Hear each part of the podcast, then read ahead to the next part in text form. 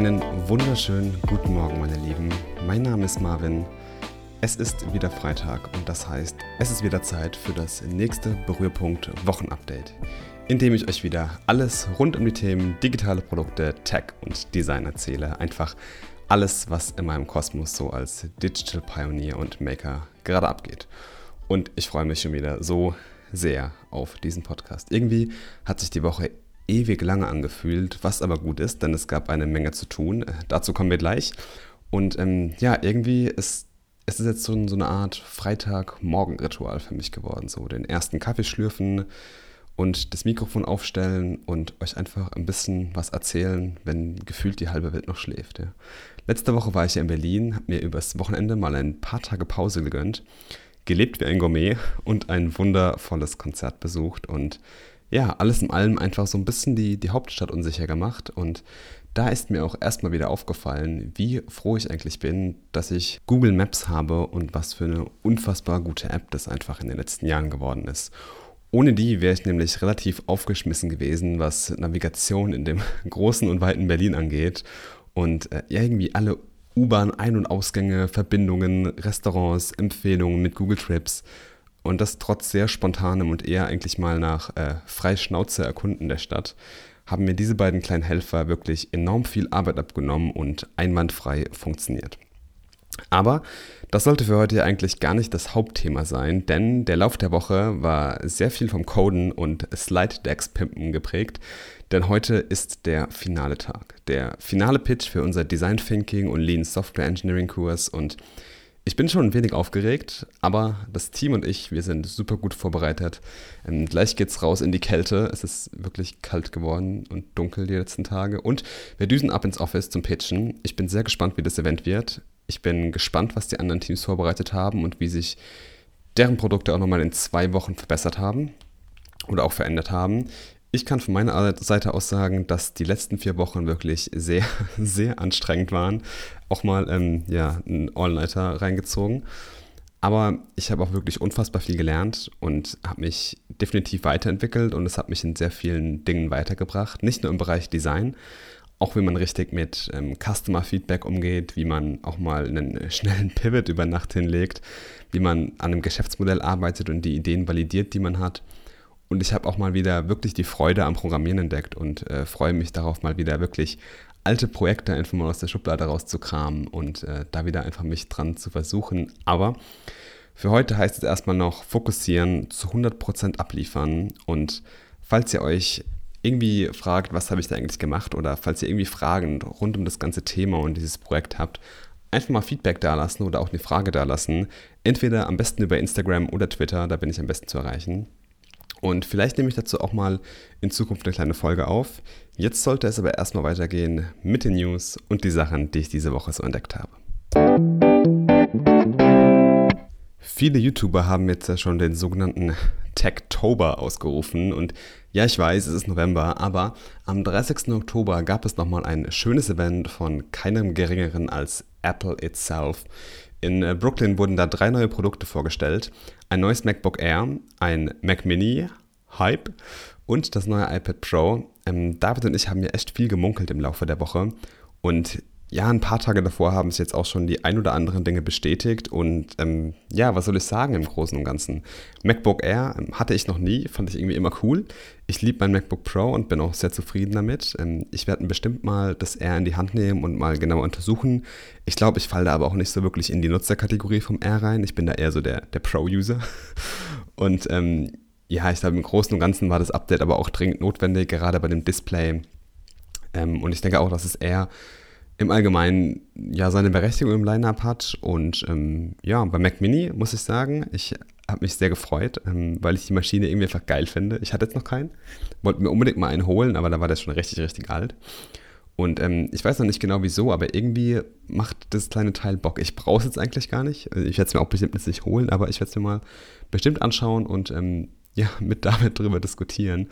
Und das iPad Pro, ähm, ja, wow, äh, krasses Ding auf jeden Fall, was da als letztes kam ich habe mich echt gefreut und ich muss sagen, ähm, ja, auf vielen Bildern hat man jetzt schon gesehen, wie, wie dünn, dünn, dieses Ding eigentlich ist. Und durch das Wegfallen der Home-Buttons und mit dem Einführen von Face ID wurde daher nochmal ordentlich was an Screen Size gewonnen und das werde ich mir definitiv mal anschauen. Ähm, ich glaube aber, die größte Neuerung daran war USB-C.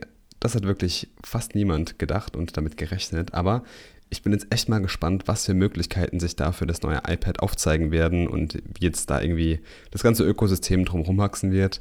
Vielleicht, wer weiß, gibt es in Zukunft ja auch mal ein iPhone mit USB-C-Anschluss. Vielleicht, ja, so wenigstens zu einem Prozent. Das ganze Event werde ich dann nochmal mit David nächste Woche im 2 zu 2 Podcast ausführlich auseinandernehmen. Aber jetzt würde ich sagen, machen wir erstmal weiter mit ein paar Links. Letzte Woche hat man ja schon gemunkelt, ob Apple vielleicht sogar wirklich ein paar schicke AR-Brillen auf dem Event auspackt, was ganz komplett Neues. Das war leider falsch.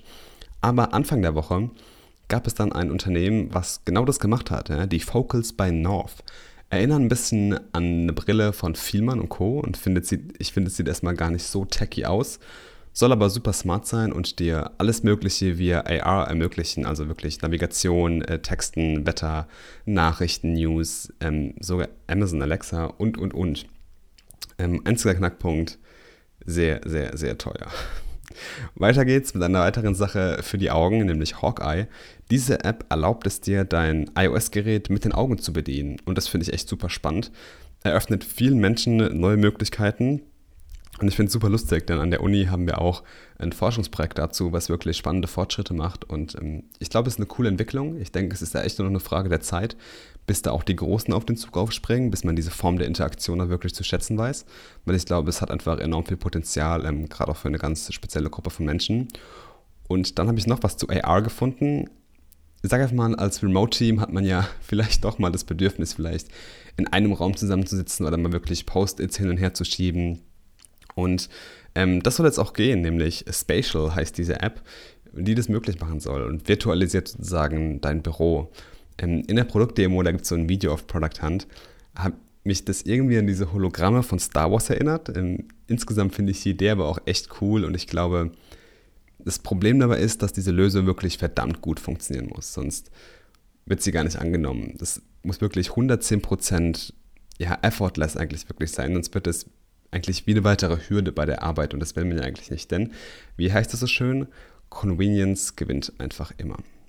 Und andere Frage, wer nutzt eigentlich noch Snapchat? Also ich jedenfalls nicht mehr. Ich habe es von, von einer langen Zeit gelöscht. Ich musste einfach ehrlicherweise sagen, dass Instagram mit den Stories da einfach ja, schon Schaden zugefügt hat. Ähm, hat für mich da das Game gewonnen. Nichtsdestotrotz gibt es was Neues von den Snap-Machern, nämlich Snap Camera. Quasi Snapchat für den Desktop, wenn ich richtig verstanden habe. Irgendwie will man halt, glaube ich, da was Neues versuchen. Mich toucht das irgendwie nicht. Aber alle Snapchat-Fans da draußen, here you go. Dann habe ich noch einen richtig coolen Artikel auf Medium gefunden, welcher wirklich sehr detailliert untersucht, was es braucht, um den heiß begehrten Apple Design Award zu bekommen. Ähm, ja, ganz viele Beispiele der letzten Jahre, sehr genau analysiert und wirklich faszinierende Insights ähm, gewonnen. Ganz toll präsentiert auch. Ich finde es ja immer super interessant, wenn jedes Jahr diese neuen Apps angekündigt werden in den verschiedenen Kategorien. Und ich glaube, als Entwickler und Designer ist das einfach eine Auszeichnung.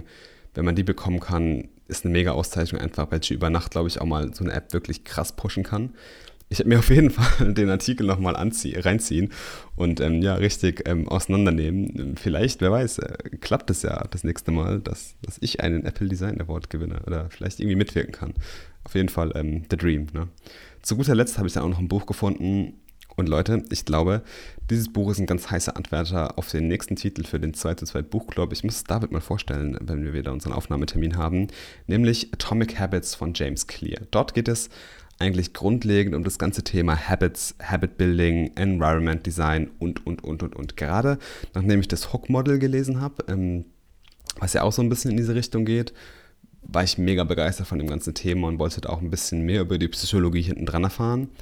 Und ähm, es sind wirklich rundum Themen in dem Buch, die mich begeistern. Ich bin darauf über den Rich Roll Podcast gestoßen und habe da wirklich ganz tolle Dinge entdeckt. Ich war mega geflecht davon, was für geile Insights und Ideen James Clear schon in dem Podcast einfach hatte und wie genial sein System für dieses ganze Habit Building ist und wie gut er das aufbereitet und wie verständlich er das Ganze zugänglich macht. Also jeder, der sich da irgendwie für dieses Thema interessiert, wird, glaube ich, bei dem Buch fündig, ist jetzt schon, glaube ich, bei den New York Times Bestsellern irgendwie auf Platz 6 und ähm, ja, also ich werde definitiv auch mal so in das Buch reinschauen. Ähm, hat mich mega interessiert und klang wirklich sehr, sehr überzeugend. Und wer weiß, vielleicht kann ich ja auch schon den David davon überzeugen. Zu guter Letzt noch ein wenig was anderes. Ich habe nämlich zwei große und wichtige Workflows für mich umgestellt und ein altbekanntes Tool neu entdeckt und wirklich wieder echt zu lieben gelernt. Ähm, fangen wir mal von vorne an.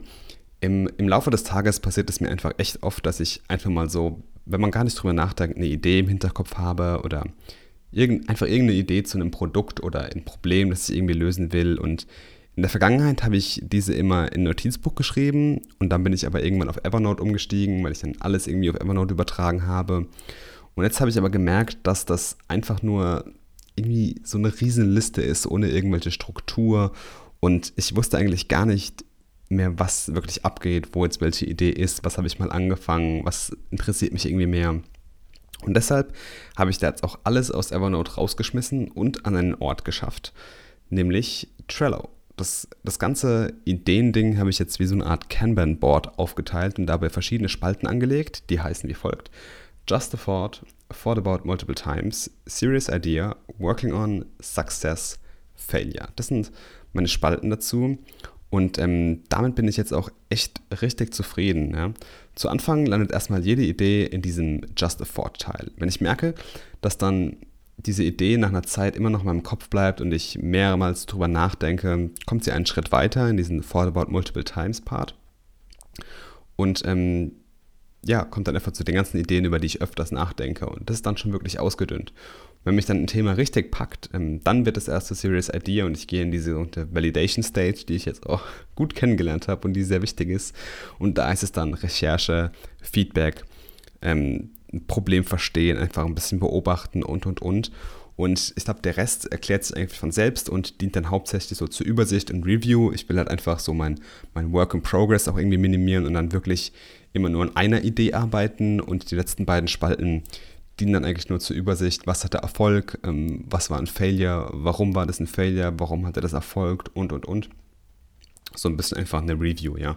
Und ich finde diesen Approach echt mega gut. Und ich habe mich jetzt auch schon ähm, ja, ich habe einfach das Gefühl, dass, dass da viel mehr Struktur drin ist und ich habe dieses Problem von früher einfach erfolgreich bekämpft und ich habe das nicht mehr, dass ich irgendwie da nicht mehr durchblicke, was mit meinen Ideen passiert. Und ähm, wenn ihr mal einen Blick auf die Liste werfen wollt, einfach Bescheid sagen. Ähm, auch gerne Feedback da lassen. Ich mache die auch gerne öffentlich und lasse da jeden an meinen Ideen teilhaben. Das ist kein Geheimnis. Ähm, Evernote ist, ich weiß nicht, Evernote war da jetzt irgendwie einfach so ein, so ein Dump für alles für mich. Ich packe einfach alles in Evernote rein irgendwie. Aber da hat mir einfach diese Struktur gefehlt und die habe ich jetzt definitiv. Trello benutze ich jetzt derzeit sogar auf einer, auf einer täglichen Basis. Ich finde das ein echt ganz tolles Tool. Ich habe tausende Boards gefühlt angelegt gerade und ähm, auch sogar noch für ganz, ganz andere Dinge. Hm. Aber was das ist, das verrate ich euch ganz in Ruhe, glaube ich, beim nächsten Mal, bei der nächsten Folge vom Berührpunkt Wochenupdate. Jetzt heißt es erstmal Feierabend, beziehungsweise Feierabend mit Podcast. Für mich heißt es erstmal in den Tag starten. Ich hoffe, ihr habt ein fantastisches Wochenende und baut richtig coole Sachen. Und ich würde sagen, wir hören uns wieder nächste Woche. Und bis dahin verabschiede ich mich, wie gewohnt, wie immer. Keep creating awesome stuff.